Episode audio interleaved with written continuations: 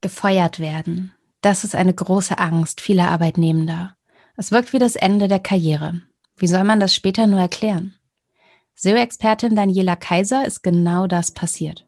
In der neuen Folge Rush Hour erzählt sie uns, wie es dazu kam und wie sie für ihr Leben das Beste daraus gemacht hat.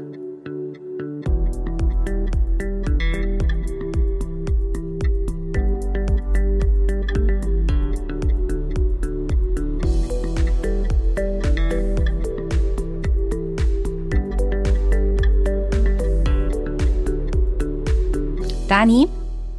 Ja. Hat es sich gelohnt, gefeuert zu werden? Ja, das ist gleich mal die Masterfrage zum Anfang. Also jetzt zum aktuellen Stand kann ich auf jeden Fall sagen, ja. Und wenn mich von einem Jahr jemand gefragt hätte, dann hätte ich gesagt, es wäre mir das Schlimmste, was mir passieren könnte. Einfach aus dem Aspekt, dass letztes Jahr bei mir privat Hochzeit, Hausbau. Wir waren mitten in den letzten Zügen vom Hausbau und man hat dann einfach so diese große finanzielle Belastung und denkt sich, okay, jetzt hat man ganz viele Träume und jetzt kann alles passieren, aber Jobverlust wäre der Super-GAU. Das war der Stand vor einem Jahr im August, ne? Und wie ging es da weiter? Vor einem Jahr im August habe ich eben bei ähm, einem Startup begonnen. Es war so meine Chance, einen Wechsel zu haben und klar, ich habe schon überlegt, soll ich es überhaupt machen und jetzt eben mit dem äh, kommenden Haus, mit der finanziellen Belastung, was ist, wenn das nicht funktioniert? Mhm. Klar habe ich da schon vorausgedacht. Und dann habe ich es auch gemacht und habe mich super gefreut auf die Chance und war ein super Team und ja, Startup, super Drive und hatte Spaß.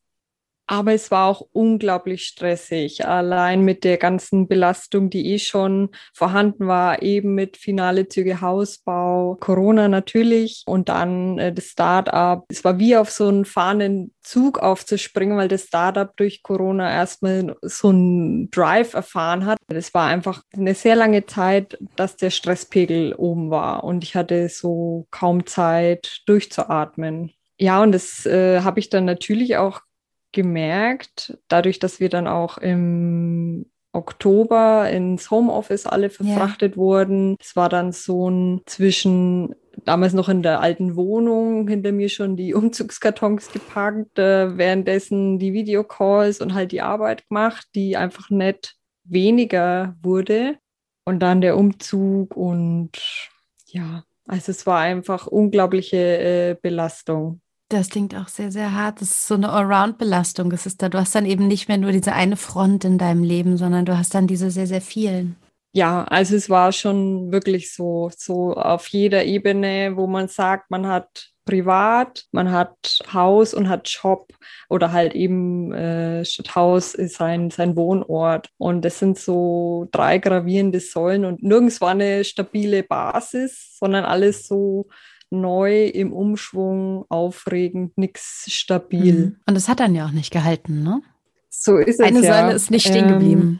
Ähm, ja, richtig. Ähm, wir sind dann Ende November in unser Haus gezogen und es hat glücklicherweise alles reibungslos funktioniert. Der übliche Umzugsstress, den man dann halt so hat. Aber es war dann trotzdem so, dass ich mich auf den Weihnachtsurlaub äh, gefreut habe. Der erste Urlaub seit ja langem da man, war man quasi nur eine Woche mal in den Flitterwochen fort und danach äh, ist die Welt untergegangen. Es gab keine Nudeln und Klopapier mehr.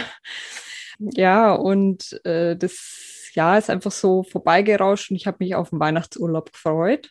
Mein damals Vorgesetzter, der, also wir haben auch ganz offen miteinander gesprochen, er hat gemerkt, dass es mir mental oder halt vom Stresslevel her nicht gut geht. Ich habe selber auch gemerkt, dass es mir nicht gut geht und habe einfach gedacht, okay, das war jetzt einfach viel. Ich schließe das jetzt mit dem Weihnachtsurlaub ab, gönne mir jetzt wirklich mal zwei Wochen nur für mich und dann ins neue Jahr mit neuem Drive und habe dann auch mit meinem Vorgesetzten ja mehr oder weniger so gewitzelt und gesagt, also nach, wenn ich aus dem Urlaub wieder zurückkomme, dann haben wir ja das Probezeitgespräch.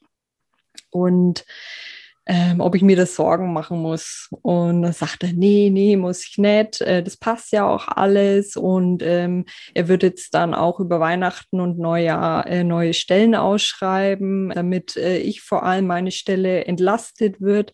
Es waren dann wirklich so zwei, drei oder sogar vier Stellen, die da zusätzlich ausgeschrieben wurden. Da sieht man mal, was du davor alles gemacht hast. Ja, also das war dann tatsächlich auch so was, wo ich mir dachte, wow, wenn jetzt da zusätzlich drei, vier Stellen gesucht werden, was habe ich da eigentlich die ganze Zeit gemacht oder welchem Ziel bin ich da hinterher geeifert, ist doch klar, dass man da irgendwie äh, auch ab und zu bis acht oder teilweise sogar bis zehn äh, oder 23 Uhr am Abend mal gearbeitet hat. Startup hin oder her, das ist nicht richtig, wenn es nicht das eigene ist. Und das war es nicht, du warst ja angestellt. Ja, so ist es. Mir war das so ein Pflichtbewusstsein. Also ich war einfach schon immer so vom Typ, ich will meine Sachen ordentlich machen und das Beste daraus machen. Dann ist man noch in der Probezeit, dann will man sich mhm. natürlich besonders von seiner guten Seite zeigen, fleißig sein. Aber dass es dann so knüppeldick quasi kommt, war dann schon hart,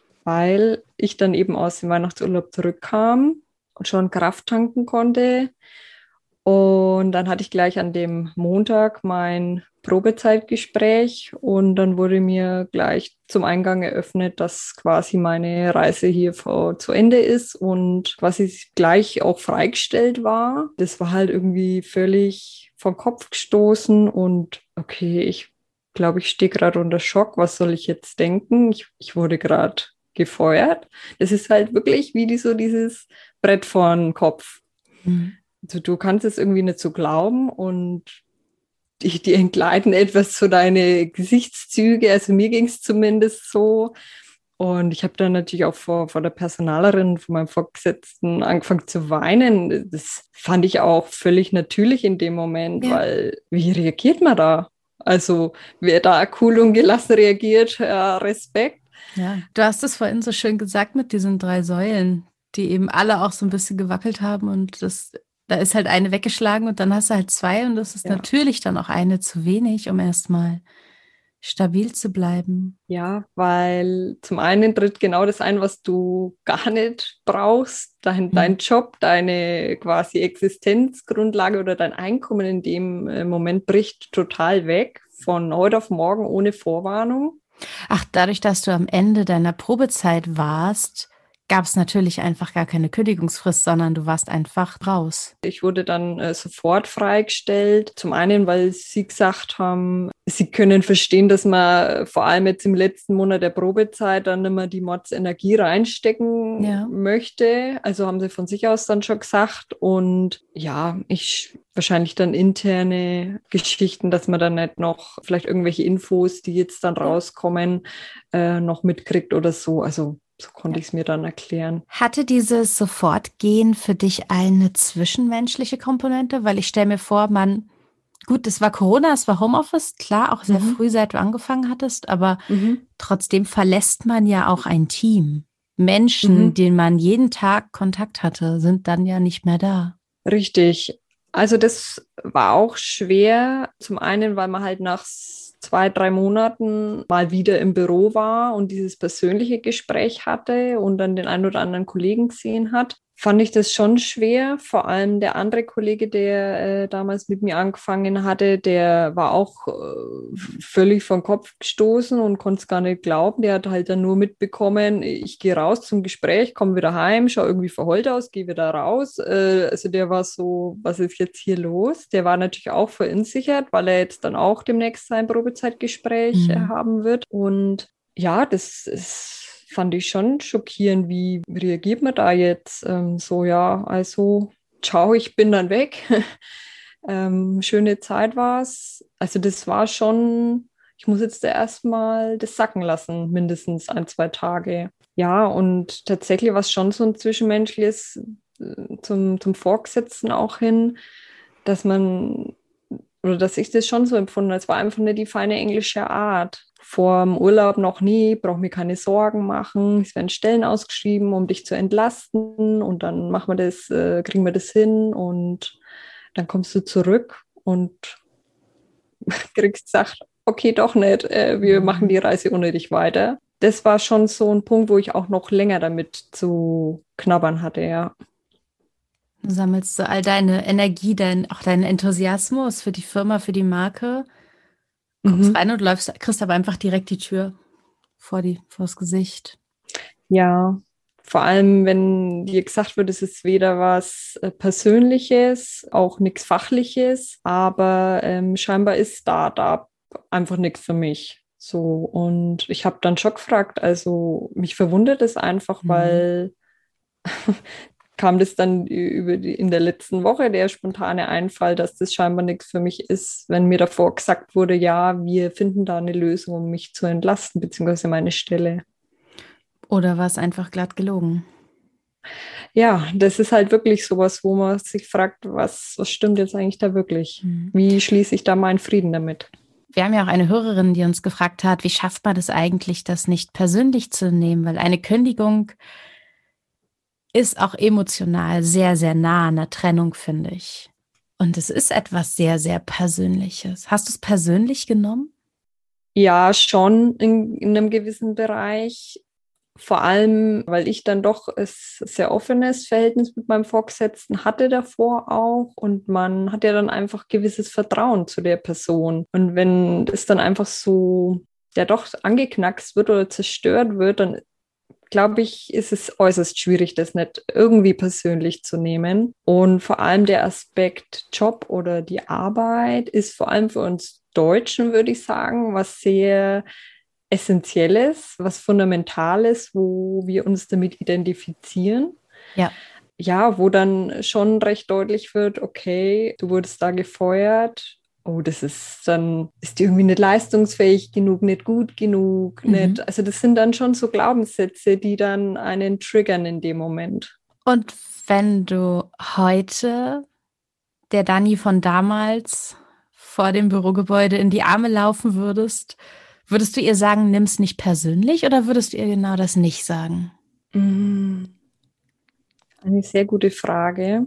Also ich könnte ihr das gar nicht beantworten, aber ich bin mittlerweile der Überzeugung, dass diese Situationen immer was Gutes haben. Also, dass mhm. das so hat kommen sollen. Ja. Mhm. Auch aufgrund der Reaktionen, die ich dann äh, an dem Tag oder die Wochen danach von meinem Umfeld bekommen habe, die das Klar waren sie schockiert, wie die Eltern, dass natürlich so Jobverlust äh, ungut ist, auch wegen der finanziellen Lage, Haus und wie geht's weiter. Aber ich habe auch Freundinnen oder eine Freundin, die dann gesagt hat, ach, ist doch nicht so schlimm, jetzt bist du frei, jetzt kannst du wirklich so dein äh, Traum, was du da schon vor äh, ein, zwei, drei Jahren hattest, äh, endlich angehen. Ja, auch dass ich diese Unterstützung von meinem Mann hatte, hat dazu beigetragen, dass es dann in die positive Richtung recht schnell ging.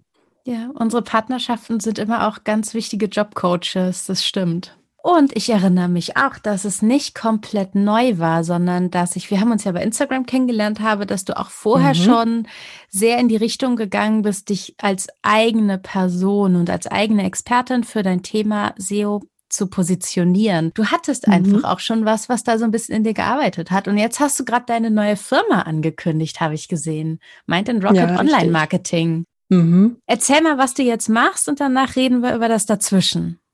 Genau. Also jetzt ist es so, dass ich äh, mittlerweile gegründet habe. Ich habe äh, in, Rekordzeit quasi das äh, Gründercoaching absolviert, meinen Businessplan, Finanzplan geschrieben und äh, mich wirklich äh, auf meine Stärken fokussiert oder wo ich dann auch schon bei meinem letzten Job gemerkt habe, ah, ich weiß mit dem Thema SEO, Suchmaschinenoptimierung, kann man so viel wuppen, aber irgendwie klappt es nicht. Ich darf irgendwie nicht. Und äh, ich wollte es aber unbedingt machen, weil ich da so viel Potenzial dahinter sehe. Und habe das dann die letzten Monate eben äh, gegründet, Mind and Rocket. Und da hat mir dieses Gründercoaching zum einen sehr geholfen, mich zu fokussieren, auf ein ganz bestimmtes Thema, weil ich äh, ursprünglich SEO und Social Media Managerin bin oder war, einfach von den Abschlüssen. Aber so dieser Bereich SEO wirklich, da strahle ich quasi, wenn ich mhm. darüber spreche, weil es so abwechslungsreich einerseits ist, aber so drei meiner Leidenschaften vereint. Also eben Schreiben, Kreativität und Technik. Mhm. Und genau, da bin ich jetzt quasi gerade dran, die Website online zu stellen. Die wird die Tage online gehen. Baue natürlich meinen Account, Instagram, LinkedIn auf und ja, Netzwerke natürlich ganz stark und freue mich auf alles, was da kommen mag. Das verlinken wir alles. Schön. Das ist ein schönes, mhm. ein schönes Happy End aus dieser Situation kommend. Erzähl mal was über den Weg. Irgendwann war dieser Moment, wo die Dani von damals aufgehört hat zu weinen und gesagt hat, so jetzt müssen wir irgendwas machen.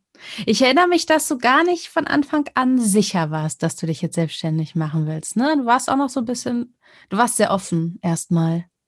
Ja, richtig. Also es war wirklich so eine wachsende Idee, weil ich auch für mich selber gemerkt habe, das ist einfach ein Prozess. Ähm, da war ganz lange über Jahre so dieses ah, selbstständig, nee, das machen irgendwie alle anderen, aber ich irgendwie nicht.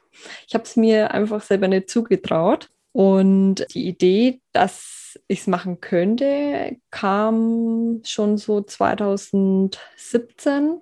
Da war es so, dass ich äh, mit meinem Literaturblog ja eine große Reichweite hatte, zu Verlagen eingeladen wurde, Vorträge hielt, die in erster Linie immer über äh, Blogger Relations gingen, aber ganz häufig dann äh, die Nachfragen kamen mit, war, ja, wie bauen wir denn eigentlich am besten unseren Online-Kanal auf, beziehungsweise Social Media, Wie erreichen wir da unsere ja, Kunden oder auch einfach äh, Blogger, die mit uns zusammenarbeiten wollen oder auch wirklich, äh, wie können wir unsere Webseiten so optimieren oder äh, aufbauen, dass wir auch so gefunden werden, wie jetzt zum Beispiel mein Literaturblog. Mhm. Und da habe ich einfach gemerkt, dass die Nachfrage ganz, ganz groß war. Und dass ich in der Vergangenheit eben einen Literaturblog mit Suchmaschinenoptimierung so aufgestellt hatte, dass das eben funktioniert was die anderen möchten. Das war Brösels Bücherregal. Darüber haben wir uns nämlich so auch es. kennengelernt. Vor, ja. das muss 2017 gewesen sein, bei meinem ersten Buch, vor vier Jahren. Ja, das kommt gut hin. Ja. Ja, und das war dann echt so die Vorstellung, den Blog hatte ich ja ursprünglich schon oder habe ich seit 2012 und was da echt mit einem Hobby-Buchblog begann, ähm, wurde irgendwie immer größer. Ich wurde eingeladen, es wurde bekannter, halt vor allem in der Branche. Als dann die Kündigung Anfang des Jahres kam, dachte ich mir, okay, das ist jetzt der Wink mit dem Zaunfall vom Schicksal. Ich mache das jetzt und äh, habe dann Anfang Januar ähm, einen neuen Instagram-Account für Brüssels Bücherregal äh, aufgemacht. Den hatte ich eben aufgrund der Blogpause der letzten zwei Jahre, aufgrund der privaten Themen äh, erstmal komplett platt gemacht. Habe den dann aufgebaut und gemerkt, dass da auch immer noch die Community da ist, die sich gefreut haben, dass ich quasi wieder bei Instagram war, den Blog auch wiederbelebt habe und dann kam eine Woche später die Kündigung und ich dachte, okay, ich mache es jetzt erst mit dem Blog. Aber spätestens in der Gründungsphase dann äh, im, ab Juni war dann eher so der Fall, dass ich mir dachte, ja, wenn ich jetzt wirklich den Fokus auf die Suchmaschinenoptimierung lege, wirkt es vom Namen her nicht, wenn das Brüssels Bücherregal heißt. Äh, Brüssels Bücherregal und SEO, äh, also Suchmaschinenoptimierung, es passt irgendwie nicht. Mhm. Deswegen habe ich mich da einfach strikter positioniert, sag, okay, ich habe eh schon mal Nebengewerbe gehabt für den Blog, aber habe den dann äh, umbenannt eben auf Mind and Rocket Online Marketing. Mit Mind and Rocket habe ich einfach meine jetzt eine separate Website und das doch getrennt voneinander, obwohl das alles äh, unter Mind and Rocket läuft. Verstehe. Ich bin ein Riesenfan dieses Labels übrigens. Ich finde das so großartig. das ist sehr. so eine gute Idee und das passt so sehr zu dem, was ich mal so von dir gesehen und gelesen und gehört habe. Finde ich total mhm. toll. Es klingt so, als hättest du einfach schon diesen Schub so gehabt und es klang auch in den ersten Minuten, als du angefangen hast zu erzählen, als wäre es dir gar nicht, das war nicht der Job deines Lebens. Du warst zwar motiviert, aber es war nicht der Job deines Lebens. Wünschst du dir mhm. manchmal, du hättest selber gekündigt? Mhm. Also nicht unbedingt in dem Zusammenhang. Ich hätte mir vielleicht eher ähm, gewünscht, diese Sicherheit zu haben, dass ich jederzeit sagen könnte, okay, ich lasse das jetzt, das ist es nicht. Mhm. Eher die, der, der, Punkt. Aber nicht, dass ich sage, äh, ich hätte eher gekündigt, weil einfach wirklich dieser Sicherheitsaspekt, ich brauche diesen Job, so stressig er auch ist, aber ich muss oder wir möchten das Haus bezahlen. Kam für mich gar nicht so in Frage. Ich habe den Gedanken gar nicht so zugelassen, weil ich da noch in dieser Denke war, nee, nur mit äh, Angestelltenverhältnis ist es machbar, das Haus zu bezahlen. Ja, verstehe. Sicherheit, ne? Ist jetzt auch in dem mhm. Alter, in dem wir jetzt einfach sind, wird die wichtiger. Als ich damals meinen Job gekündigt hatte, auch kreuzunglücklich, ohne Plan, random mhm. Idee, ein Buch zu schreiben, konnte ich das machen, weil ich nichts hatte, außer die Miete für meine 65 Quadratmeter Dachwohnung in Berlin, also bezahlbar einfach. Das war was anderes. Mhm. Was würdest du dir heute raten, wenn du jetzt mal, wir haben jetzt August, passiert ist es zum Jahreswechsel oder im neuen Jahr, was würdest du der April, Mai Dani raten, die wieder auf die Füße gefallen war und auf dem Weg war? Ich kann es dir leider nicht beantworten. Vielleicht auch ein Zeichen dafür, dass du auch mit dem Weg, den du gegangen bist, sehr im Reinen bist. Ne? Das sind ja so die zwei Extreme im Leben. Entweder man wünscht sich, man könnte ganz viel anders machen, oder man kann auch sagen, okay, ich bin durch die Situation gegangen, wie sie war und habe das gemacht. Und dann ist es ja auch einfach so ein Gefühl von, auch so rückwirkendes Selbstvertrauen. Das, was ich damals gemacht habe, das war es schon. Das war schon so, wie es, angemessen war. Mhm, also wenn ich jetzt zurückdenke, es, es war ja tatsächlich nicht so, dass ich äh, dann quasi äh, die Kündigung bekommen habe und also an dem Tag selber klar, in dem Moment Schock und ich bin dann heim. Dann hat sich eigentlich an dem Nachmittag schon so eine ganz große Erleichterung eingestellt. Das, das weiß ich noch bis heute. Also es war so eine Befreiung.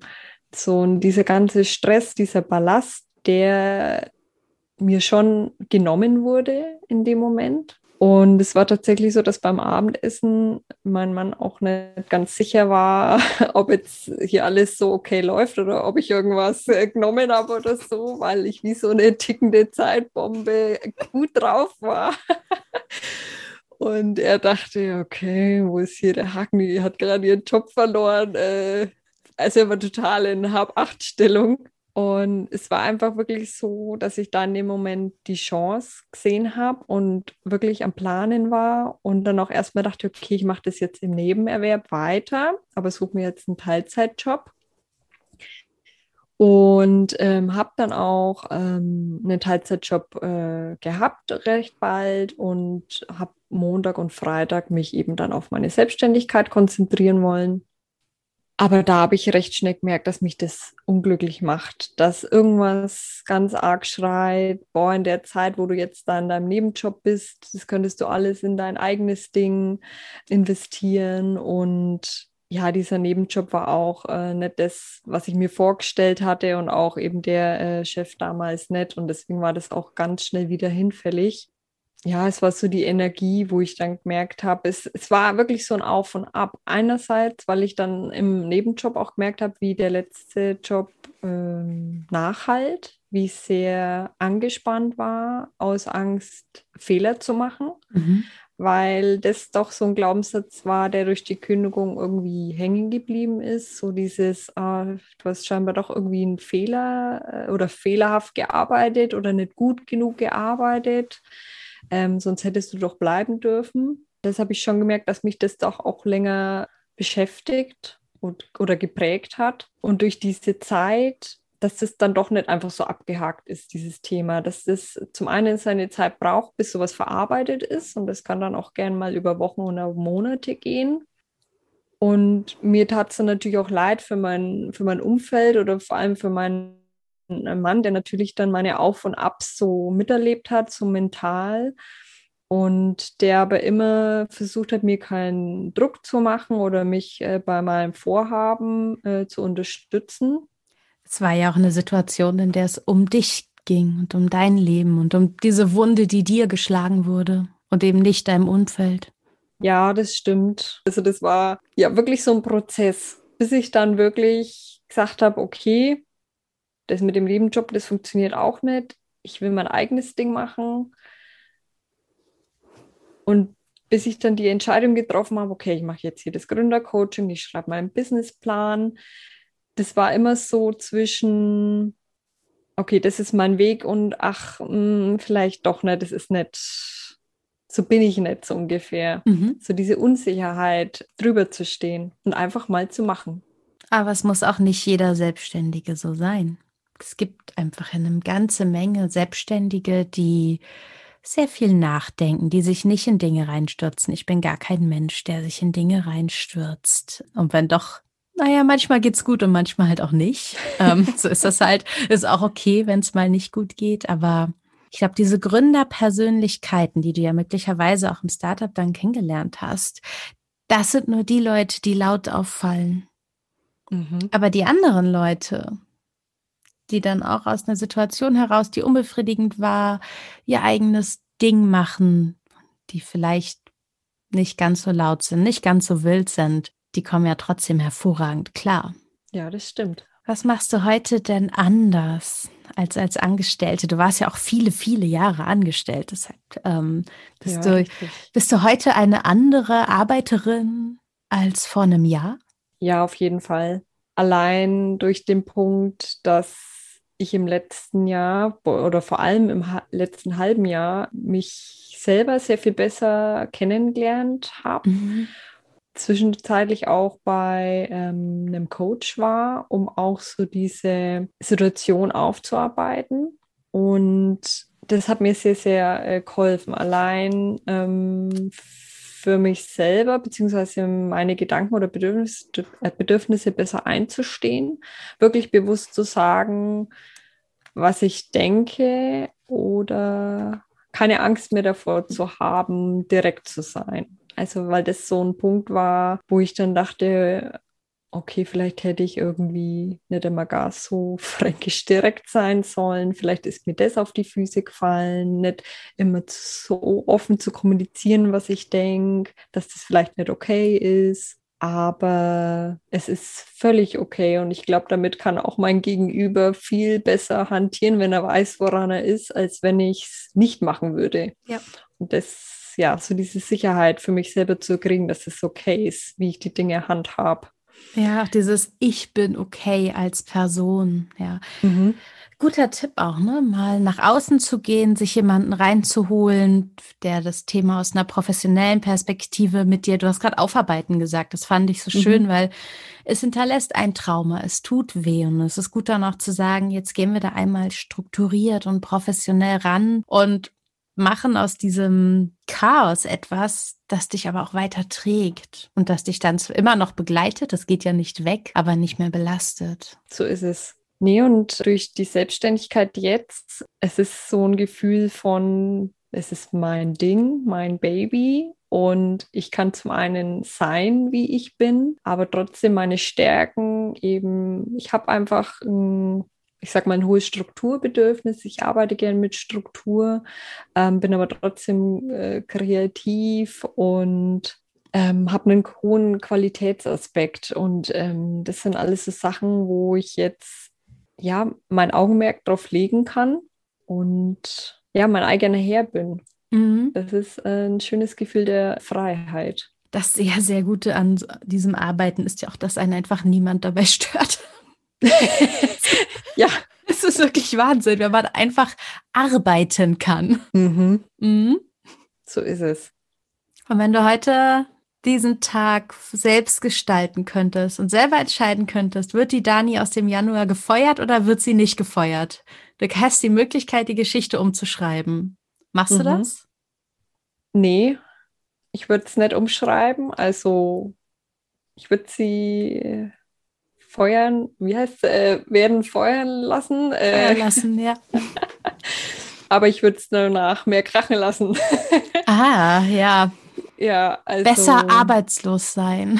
Genau, ja, genau. Also, das ist echt so ein Ding. Was macht man mit der Zeit zwischen dem Arbeiten? Ähm, Habe ich auch nicht ideal gelöst damals. Nächstes Mal. Ach, jetzt kann man uns ja nur noch selber feuern. Vielleicht reden wir demnächst nochmal darüber, wie wir es schaffen, uns selber zu feuern, damit wir mal ein paar Wochen Ruhe haben.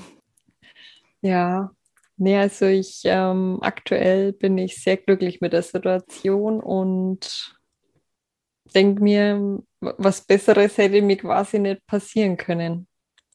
Schön. Vielen lieben Dank, Daniela Kaiser. Und wenn ihr neugierig auf Danis neue Firma seid, schaut mal bei Mind and Rocket vorbei, zum Beispiel auf Instagram, Webseite, alles, was wir hier im Podcast erwähnt haben, verlinke ich euch. Vielen Dank, dass ihr dabei wart. Und Dani, bis bald. Wir sind gespannt auf alles, was jetzt kommt. Ciao, Servus und vielen lieben Dank fürs Zuhören.